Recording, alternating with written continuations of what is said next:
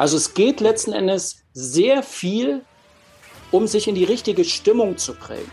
Weil das wurde bereits in einer Studie von Abele 1995 nachgewiesen, der Zusammenhang von Stimmung und Leistung. Bin ich in einer guten Stimmung, wird es mir immer leichter fallen, in den Flow zu kommen.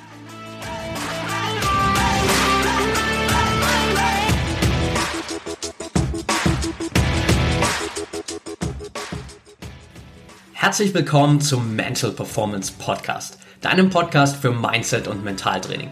Mein Name ist Patrick Thiele und als Mentaltrainer helfe ich Profisportlern dabei, die bestmöglichen Ergebnisse zu erzielen, ohne dabei an ihren mentalen Blockaden zu scheitern. Getreu dem Motto Making the Best Even Better bekommst du hier im Podcast jede Woche mentale Erfolgsstrategien für deine Top-Performance. Let's go!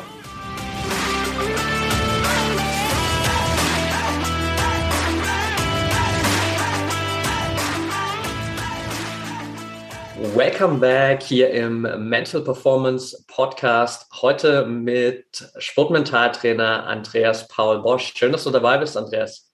Ja, hallo. Schönen guten Morgen.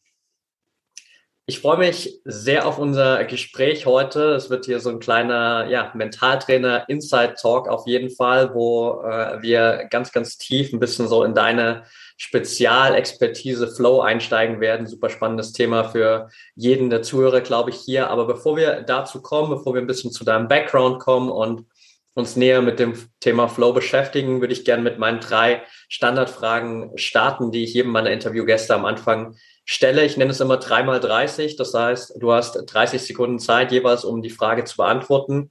Und dementsprechend, ja, würde ich direkt mit der ersten Frage starten. Bist du ready? Ja, bin ich. okay, Frage Nummer eins. Was sind gerade drei Dinge, für die du besonders dankbar bist? Ähm, ganz klar, ich bin vor vier Wochen Papa geworden. Ich bin dankbar für meine äh, gesunde Tochter, für meine Familie und dass ich meinen Traumberuf ausüben darf. Sehr cool. Herzlichen Glückwunsch übrigens nochmal. Dankeschön. Frage Nummer zwei. Was begeistert dich so sehr an deiner Arbeit als Sportmentaltrainer?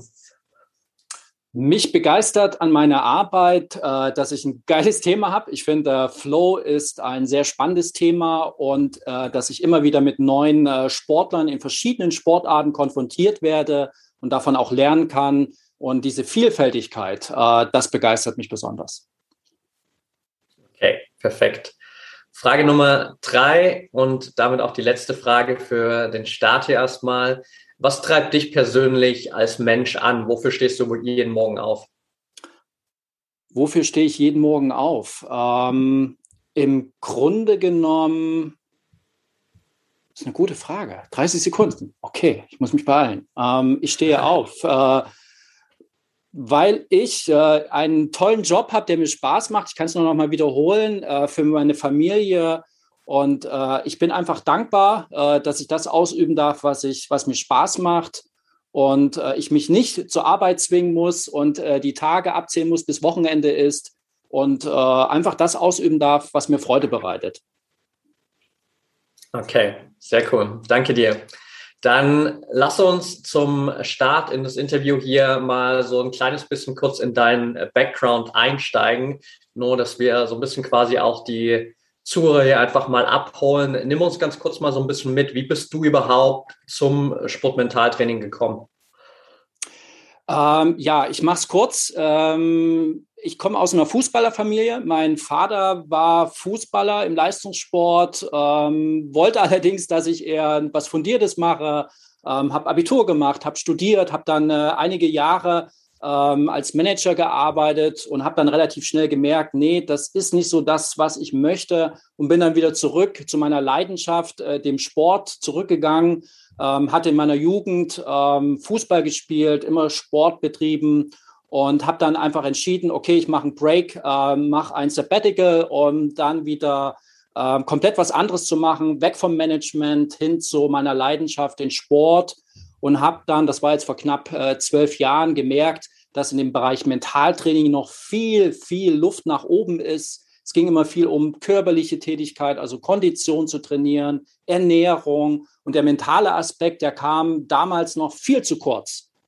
Und habe dann eine Ausbildung zum Sportmentaltrainer im Leistungssport begonnen und nach fünf Jahren dann auch erfolgreich abgeschlossen. Und äh, genau, das ist so die Kurzfassung. Und äh, ja, genau. Und habe dann einfach gemerkt, dass das Thema Flow, es geht eigentlich im Grunde genommen im Sport, im Leistungssport immer nur darum, äh, in den Flow zu kommen. Also da, wo wir unsere persönliche Bestleistung abrufen. Und habe einfach gemerkt, dass in der Ausbildung, äh, im Grunde genommen geht es eigentlich nur um in den Flow zu kommen. Und das war eigentlich auch so ein Thema, was mich schon immer gereizt hat. Und ich finde es auch nach wie vor sehr spannend.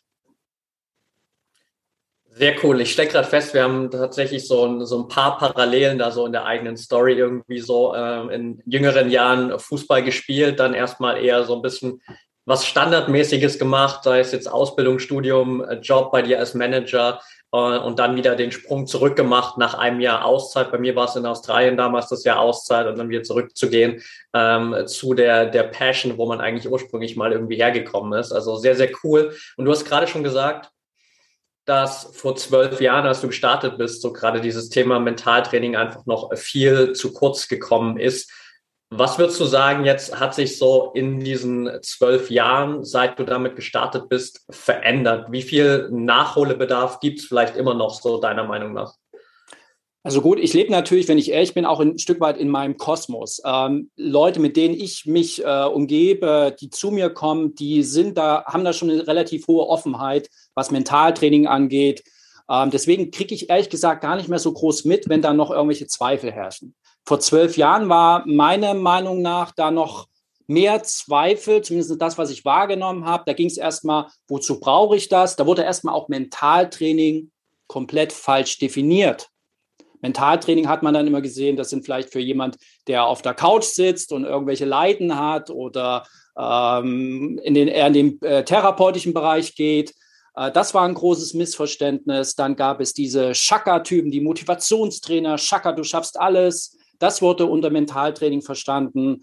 Und ähm, ich bin ja nebenbei auch im Bundesverband für Sportmentaltraining tätig und mache jetzt seit knapp äh, fünf Jahren da auch ehrenamtlich äh, quasi Mentaltraining. Definiere ich beziehungsweise öffentlich, äh, was unter Mentaltraining zu verstehen ist und merke anhand der Reaktion der, der, des Publikums, dass da immer mehr auch Verständnis dafür da ist, also Bewusstsein erstmal, dass es wichtig ist, was im Kopf vorgeht und zum anderen auch ähm, eine gewisse Offenheit darüber äh, da ist. Weil man hat, merkt gerade im Leistungssport, das ist so meine Wahrnehmung der letzten Jahre, man hat äh, die körperlichen Komponenten bereits ausgeschöpft, also da ist gar nichts mehr rauszuholen, was Kondition angeht. Ähm, dann hat man das Thema Ernährung, war die letzten Jahre ein ganz großes Thema, ist natürlich nach wie vor auch ein ganz wichtiges Thema, keine Frage. Das will ich gar nicht diskreditieren. Ähm, ich merke allerdings, dass auch da schon relativ viel Wissen äh, in der Allgemeinheit herrscht. Und jetzt sucht man halt noch einen weiteren Punkt, um noch mehr rauszuholen. Weil Mentaltraining ist ja das oberste Ziel, die Leistungsentwicklung beziehungsweise die Leistungsoptimierung. Also es geht äh, letzten Endes darum, den Sportler noch besser zu machen. Und äh, deswegen merke ich, dass da mehr und mehr auch äh, Leute auf einen zukommen und sagen, ja, da möchte ich mich noch verbessern. Ernährung, körperliche Komponenten haben wir alles ausgeschöpft. Und ähm, deswegen kriege ich mit, dass eigentlich äh, ich mich gar nicht mehr rechtfertigen muss, ob Mentaltraining, ob man das braucht oder nicht, dass immer mehr Menschen, Sportler das verstanden haben und ich das gar nicht mehr aufklären muss. Sehr gut. Das ist auf jeden Fall eine definitiv positive Entwicklung und auch ein ja, sehr, sehr ähnlicher Schritt, den ich durchaus feststelle, so dass die Offenheit auf jeden Fall viel, viel größer ist. Auch allein jetzt bei mir schon in den drei Jahren, wo ich das mache, hat sich meiner Meinung nach da schon vieles verändert. Natürlich auch, klar, auch so ein bisschen in meiner Blase so. Darüber hinaus gibt es sicherlich noch äh, auch die eine oder andere Meinung, wo, wo viele nichts damit anfangen können oder vielleicht auch noch eine sehr veraltete Vorstellung davon haben. Aber ähm, ja, wir machen auf jeden Fall Schritte in die richtige Richtung. Und du hast gerade schon gesagt, dass es ja auch bei dir jetzt im äh, Bundesverband Sportmentaltraining so ein bisschen darum geht, auch so diesen Begriff Mentaltraining zu definieren, auch greifbar zu machen für alle. Was würdest du sagen jetzt so mit all deiner Expertise bisher ist aktuell so deine Definition von Mentaltraining? Gut, also Mentaltraining aus dem klassischen Sinne ist ja das Durchspielen äh, von Bewegungsabläufen. Ne? Also das hat man ja schon relativ früh. Ich glaube, äh, aus, äh, die Russen waren da relativ weit. 60er, 70er Jahren Durchspielen von Bewegungsabläufen. Man verinnerlicht das im Kopf und kann dann diese Abläufe im Wettkampf besser äh, abrufen letzten Endes, sei es jetzt ein Aufschlag oder ein Freistoß. Na, das ist ja das Ursprüngliche. Und dann hat man irgendwann gemerkt, okay, äh, Durchspielen von Bewegungsabläufen ist schön und gut, reicht aber nicht. Na, da kommen noch weitere Komponenten hinzu. Motivation. Na, wie ist meine Motivation? Mentale Stärke. Na, ähm, da spielt natürlich auch eine ganz entscheidende Rolle das Thema Erholungsoptimierung. Na, und Konzentration. Ne? Dass man halt zum Beispiel über Live-Kinetik oder durch gewisse Geschicklichkeitsübungen ähm, systematisch seine Konzentration ähm, verbessert und steigert. Und all diese Komponenten spielen letzten Endes heutzutage im Mentaltraining eine entscheidende Rolle. Und genau, also lange Rede, kurzer Sinn, im Mentaltraining ist letzten Endes ähm, das Ziel immer, wie ich es bereits gesagt habe, die Leistungsentwicklung, den Sportler noch besser zu machen, ähm, und das ist immer ganz individuell zu betrachten. Das ist ein ganz wichtiger Punkt. Es gibt nicht die Methode oder äh, die Technik für den Sportler. Das muss man evaluieren, rauskriegen. Was braucht er gerade? Braucht er vielleicht eher ein Stück weit mehr Erholung? Äh, das ist die letzten Jahre auch viel zu wenig an Beachtung geschenkt worden. Oder braucht er vielleicht eine Konzentrationsübung oder braucht er vielleicht eine Übung, äh, wieder um seine mentale Stärke aufzubauen. Das ist ja gerade ein großes Thema ähm, viele der Leistungssportler können ihre Leistung im Wettkampf, wenn es drauf ankommt, nicht abrufen. Ne? Und dann braucht dieser Sportler vielleicht eher eine Methodik, um wieder ein bisschen ähm, mental stärker zu werden. Danke dir. Das hilft, glaube ich, vielen hier auch als äh, Zuhörer nochmal weiter, einfach da einen besseren Überblick zu bekommen, das Ganze so ein bisschen greifbarer zu haben. Und dann lass uns super gerne mal so in dieses Thema Flow einsteigen. Du hast vorhin schon gesagt, dass es für dich einfach auch äh, ein so spannender Bereich ist, weil es natürlich das ist, was irgendwie jeder auch im Wettkampf erreichen will. So, das ist das Ziel, was, was jeder hat, einfach in den Flow zu kommen. Und jeder, der hier gerade auch zuhört und, und auch wir wissen natürlich irgendwie, wie gut sich das anfühlt, einfach im Flow zu sein und dieses Gefühl zu haben.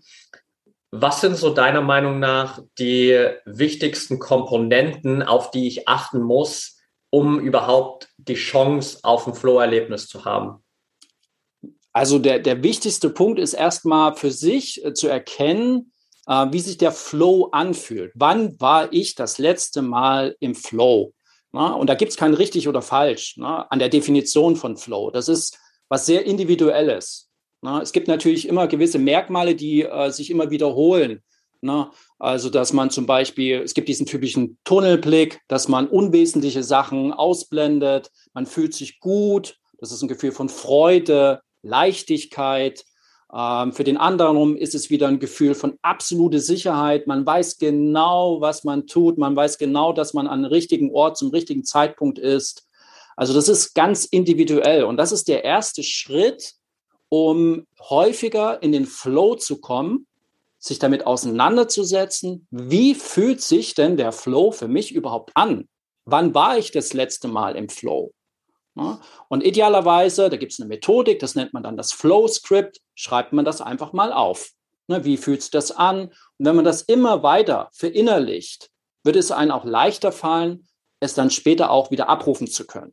Ne? Genau. Und ähm, na, vielleicht auch ein kleiner Tipp, ähm, dass man sich vielleicht auch mal bewusst macht, was sind denn so meine Flow-Stopper? Also was bringt mich denn raus im Wettkampf aus dem Flow? Ne? Das kann äh, zum Beispiel was äh, absolut, was man vielleicht vorher gar nicht so richtig gemerkt hat, aber das kann auch ein, ein Mensch sein, der einen vielleicht ein bisschen ein Stück weit runterzieht. Ne? Flow hat das Merkmal auch, dass es übertragbar ist. Ne? Also das heißt, wenn ich als Trainer im Flow bin, wird es auch meinen Sportler leichter fallen, in den Flow zu kommen. Und genauso ist es natürlich leider andersrum. Wenn der Trainer nicht im Flow ist, wird es auch der Mannschaft oder den Sportler eher schwer fallen, in den Flow zu kommen weil der Trainer vielleicht viel zu aufgeregt ist oder aufbrausend ist. Und äh, deswegen äh, beziehe ich hier auch immer alle, also die ganze Mannschaft und beziehungsweise auch den Trainerstab in den Training mit ein, weil die natürlich auch einen enormen Einfluss haben, äh, dass der Sportler in den Flow kommt. Okay. Bevor wir weitergehen, kleine Zwischenfrage an dich. Wann warst du das letzte Mal im Flow? Wann war ich das letzte Mal im Flow? Ähm, das war äh, tatsächlich äh, vor knapp vier Wochen, als, ähm, als äh, ja, ich erzähle es jetzt einfach mal, also was sehr privat ist, aber als meine Frau auf dem Weg zum Krankenhaus meine Tochter geboren hatte und wir ähm, mitten auf dem Weg ins Krankenhaus, wir waren noch nicht im Krankenhaus und meine Tochter ist geboren im Auto. Mhm. Und ich muss gestehen, ne, Flow ist ja oft auch etwas, wo man an die Leistungsgrenze kommt, wo man ein Stück weit herausgefordert wird. Das ist ein wichtiges Merkmal, um in den Flow zu kommen, dass man wirklich äh, ähm, ja, an seine Grenzen kommt. Ja? Ähm, und in diesem Moment, wo ich komplett, ehrlich gesagt, auch ein Stück weit überfordert mich gefühlt habe, ne, musste ich klar bleiben, fokussiert bleiben. Ne? Meine Tochter ist gerade im Auto geboren. Ich bin dann einfach durch jede rote Ampel, also es war nachts um, um eins, äh, um ganz schnell ins Krankenhaus zu kommen, und dann kam die Polizei, hat mich schon fast gerammt, hat gesagt, hier Notfall, äh, meine Tochter ist gerade geboren. Die haben mir dann den Begleitschutz gegeben, haben uns direkt zum Krankenhaus gefahren. Und ich war wieder richtig konzentriert, fokussiert, alles wird gut. Und äh, durch diese Situation, wo ich mich ein Stück weit erst äh, ein Stück weit überfordert gefühlt habe, bin ich vielleicht nicht 100 Prozent, aber 70, 80 Prozent in den Flow gekommen. Sehr cool. Danke dir fürs Teilen auf jeden Fall. Ähm, coole Story. Lass uns äh, noch mal ein bisschen näher so da reingehen. Und du hast gerade schon gesagt ja auch, dass du dir in äh, deiner Arbeit auch sozusagen dieses komplette Umfeld anschaust, auch alle Leute mit einbeziehst, die da eine Rolle spielen. Und du arbeitest ja generell auch vor allem verstärkt mit Teams wirklich zusammen ähm, in diesem Flow-Erlebnis. Ganz kurz nur so trotzdem für alle Zuhörer, gibt es für dich einen Unterschied in der Herangehensweise zwischen der Arbeit mit einem Team oder mit Einzelsportlern in Bezug auf dieses Flow-Erlebnis? Ähm, von der Herangehensweise arbeite ich ähm, idealerweise immer One-to-One -one in Einzelgesprächen, mhm. weil das Flow-Erlebnis immer ganz individuell ist und ähm, idealerweise auch individuell erarbeitet wird. Was ich vorhin angesprochen habe, man baut sich letzten Endes ein mentales Warm-up ein, also auf. Ähm, es ist letzten Endes, was ich meinte mit Flowscript, wie bringe ich mich in eine gute Stimmung? Ne? Ähm, das ist für jeden individuell. Für den einen ist es ähm, Selbstgespräche. Ich fühle mich gut, ich bin stark, alles, ist, alles wird toll. Für den anderen ist es eine bestimmte Musik, der nächste wieder ein Video vom letzten Wettkampf und für den übernächsten ist es ein Duft, der ihn in eine gute Stimmung bringt. Ähm, das erarbeite ich one-to-one -one, idealerweise, aber natürlich auch in Mannschaften, wo ich letzten Endes ein Methodenbefehl vorstelle, was es für Möglichkeiten gibt und jeder äh, probiert sich seine Methodik selber aus. Genau. Also es geht letzten Endes sehr viel, um sich in die richtige Stimmung zu bringen. Weil das wurde bereits in einer Studie von Abele 1995 nachgewiesen, der Zusammenhang von Stimmung und Leistung. Bin ich in einer guten Stimmung, wird es mir immer leichter fallen, in den Flow zu kommen, als wenn ich in einer schlechten Stimmung bin. Das heißt, diese typische, dieser Klassiker, ich habe diesen Druck, ich muss jetzt performen, es geht um was. Ne? Wir denken da an einen Olympiateilnehmer, die, der arbeitet vier Jahre darauf hin, für die Olympischen Spiele daran teilzunehmen. Da ist enormer Druck, Sponsoren, es geht um richtig viel Geld. Und dann hat er oft gerade fünf Minuten Zeit zu performen. Und da kannst du dir ja vielleicht vorstellen, dass da enormer Druck auf den Schultern lastet. Und genau für diese fünf Minuten geht es darum, letzten Endes sich in eine gute Stimmung zu bringen. Und das ist immer ganz individuell und deswegen wird das auch idealerweise immer individuell erarbeitet mit den Sportlern. Gleich geht's weiter mit der heutigen Folge. Ich will dir nur ganz kurz die Info zur ProMind Academy mitgeben. Stell dir vor, es sind die letzten Minuten vor deinem Wettkampf. Du gehst in dich, du spürst, dass du ready bist für deinen Wettkampf. Du bist fokussiert, du bist klar im Kopf und du weißt, du kannst darauf vertrauen, dass du jetzt bereit bist, um alles zu geben und deine Ziele zu erreichen. In der ProMind Academy helfen wir dir dabei, diesen Zustand immer wieder zu erreichen und dich mental bestmöglich auf deine Wettkämpfe vorzubereiten, sodass du jedes Mal rausgehen kannst mit der Sicherheit, dass du auf alles vorbereitet bist was auf dich wartet, dass du immer wieder über dich hinauswachsen kannst und deine eigenen Grenzen sprengen kannst. Check also jetzt einfach den Link in den Shownotes aus oder geh auf promind.academy slash Training und sichere dir dein 14-tägiges kostenfreies Probetraining innerhalb der ProMind Academy. Da hast du dann die Möglichkeit, dich über neue Trainingsimpulse, ein regelmäßiges wöchentliches Live-Training und ein komplettes mentales Fitnessstudio immer wieder weiterzuentwickeln und mental zu trainieren wie die besten Athleten der Welt. Egal ob Hobbysportler, Leistungssportler oder Profisportler, innerhalb der ProMind Academy findest du für dich die besten Ressourcen, um ein echtes Mentalitätsmonster zu werden. Also check jetzt einfach den Link in den Shownotes aus oder geh auf promind.academy slash Training und dann sehen wir uns im nächsten Live-Training.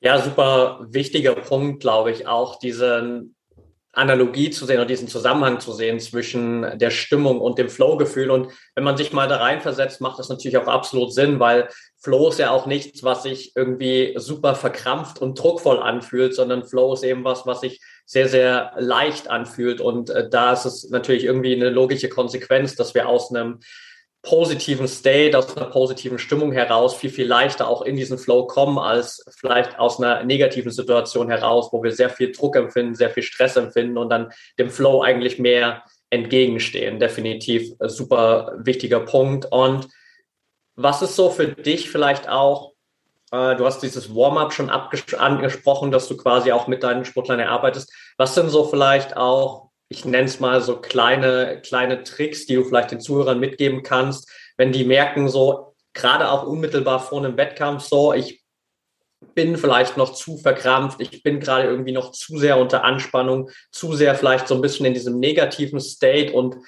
ich will jetzt eigentlich auf die andere Seite kommen, sozusagen, um mir so ein bisschen diese Tür zum Flow aufzumachen. Was würdest du den Leuten mitgeben?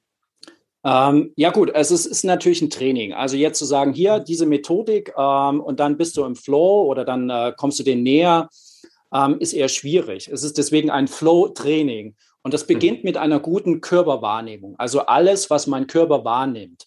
Und für jemand, der vielleicht im Wettkampf aufgeregt ist, empfehle ich erstmal äh, zu versuchen, im Hier und im Jetzt zu sein. Das fällt, äh, gebe ich, also ich, ich rede jetzt mal von mir, das fällt mir auch natürlich immer wieder schwer, weil man ist natürlich immer in Gedanken woanders, was, was fragt er jetzt oder was denke ich jetzt? Und gerade im Wettkampf geht es ja darum, oh Gott, wenn ich diese Platzierung vielleicht nicht schaffe, äh, denke ich immer an Konsequenzen. Und eine, ein, eine Empfehlung ist, einfach dran zu denken, zu versuchen, im Hier und Jetzt zu sein.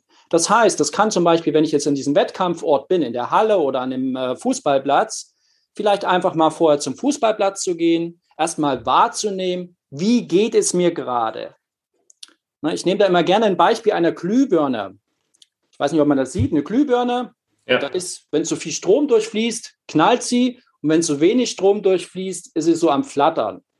Und wenn ich mir erstmal wahrnehme, bewusst werde, wie hell leuchtet gerade jetzt meine Glühbirne und merke, die Glühbirne ist sehr, sehr hell, also schon fast in dem Panikbereich, na, dann ist das eher kontraproduktiv. Und genauso gut andersrum, wenn sie nicht richtig hell leuchtet. Ich brauche vielleicht eine Aktivierung.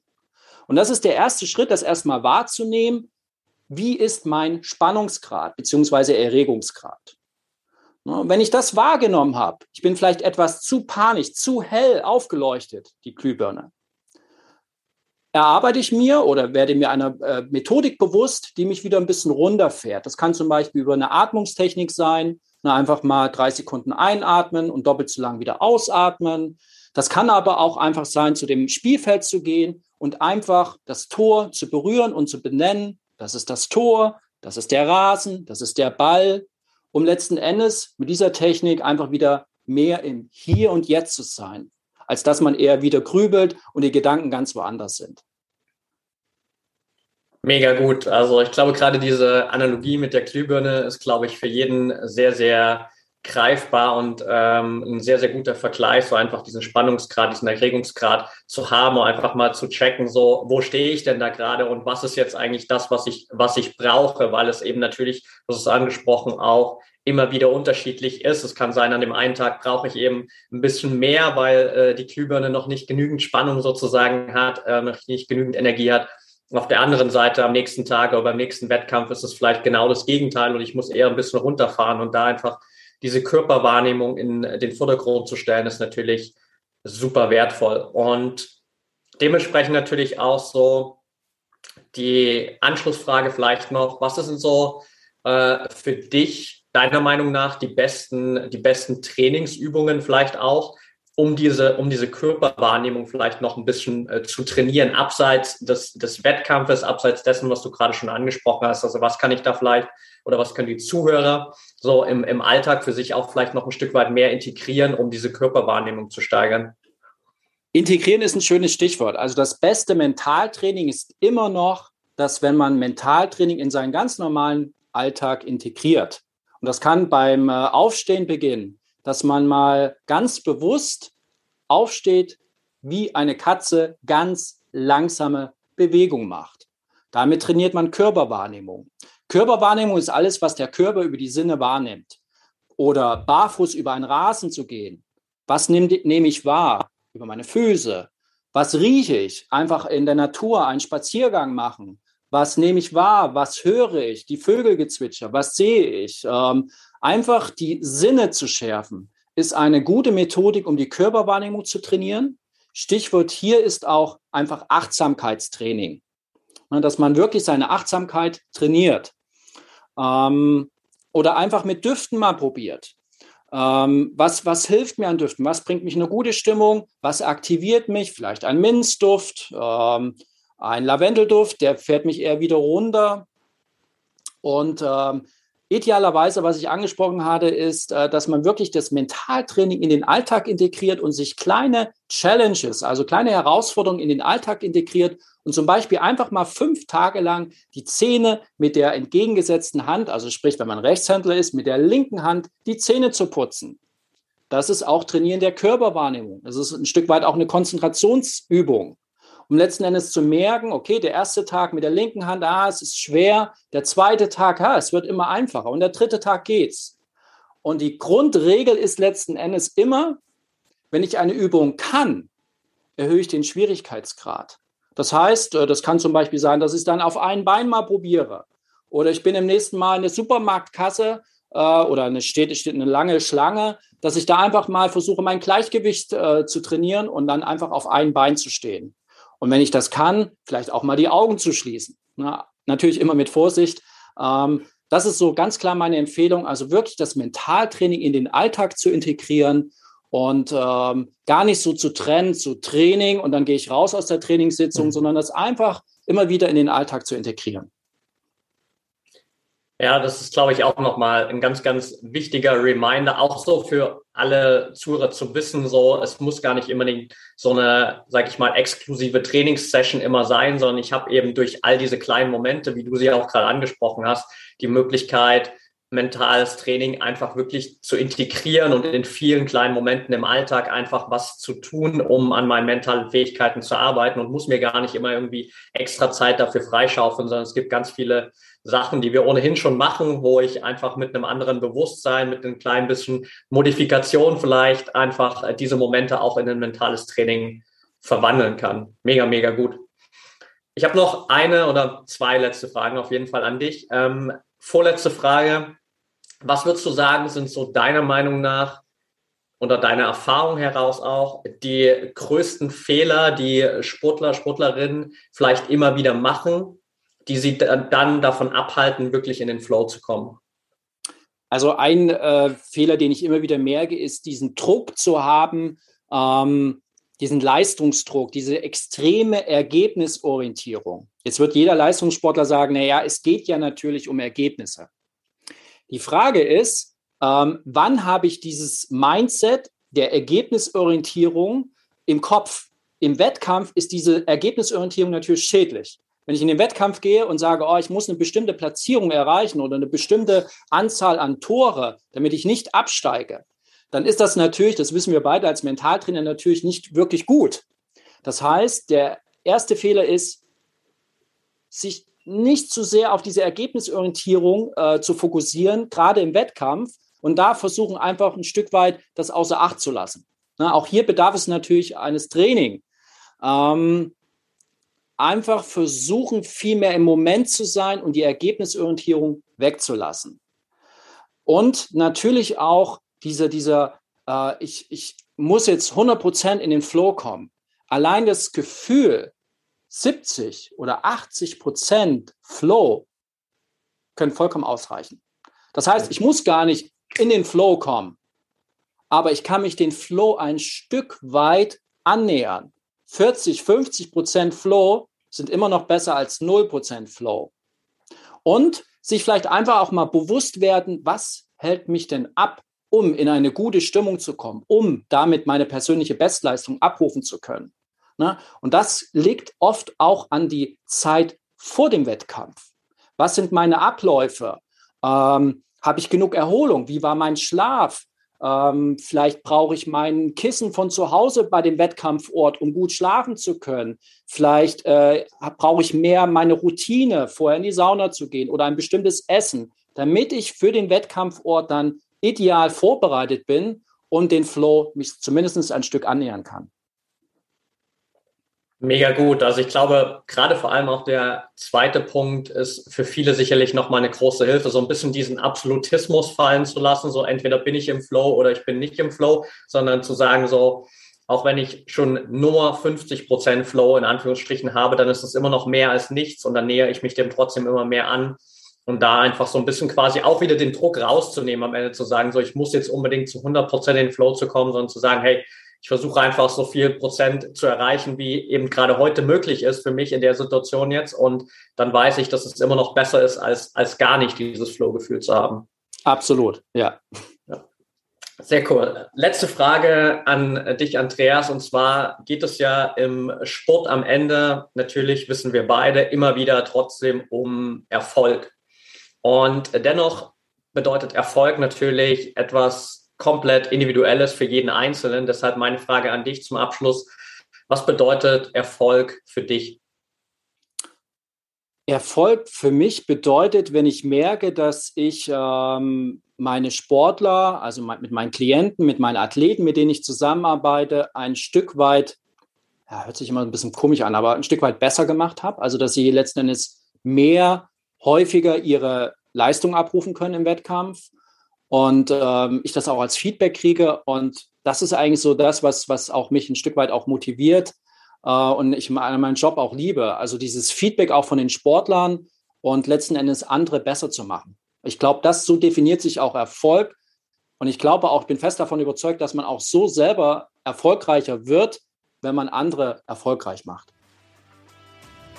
Das ist, glaube ich, ein ziemlich perfektes äh, Schlusswort. Und für all diejenigen, die jetzt hier bis zum Ende zugehört haben und jetzt sagen, hey, ich will unbedingt noch ein bisschen mehr über Andreas erfahren, ich will ein bisschen mehr über deine Arbeit erfahren. Was sind so die besten Ressourcen, was sind die besten Kanäle, um mit dir in Kontakt zu kommen? Am liebsten ist es mir, eine E-Mail zu schicken an, äh, wenn ich darf, info at flowchampions.com. Kommt einfach auf mich zu und dann äh, können wir gerne einfach mal reden und uns austauschen, dass wir uns einfach mal kennenlernen. Okay, perfekt. Dann äh, packe ich das auch als äh, kleine Kontaktinfo sozusagen mit in die Show Notes für die Zuhörer. Dann könnt ihr da gerne mal reinschauen.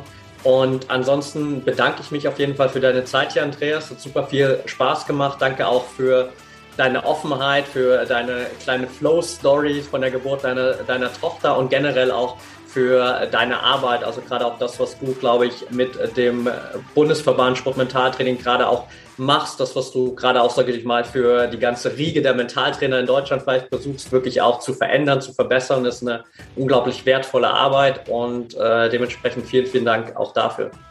Ich danke dir, Patrick. Äh, war ein sehr angenehmes Interview mit dir, hat mir sehr viel Spaß gemacht. Danke dir. Sehr gern. Mach's gut und bis bald. Ciao.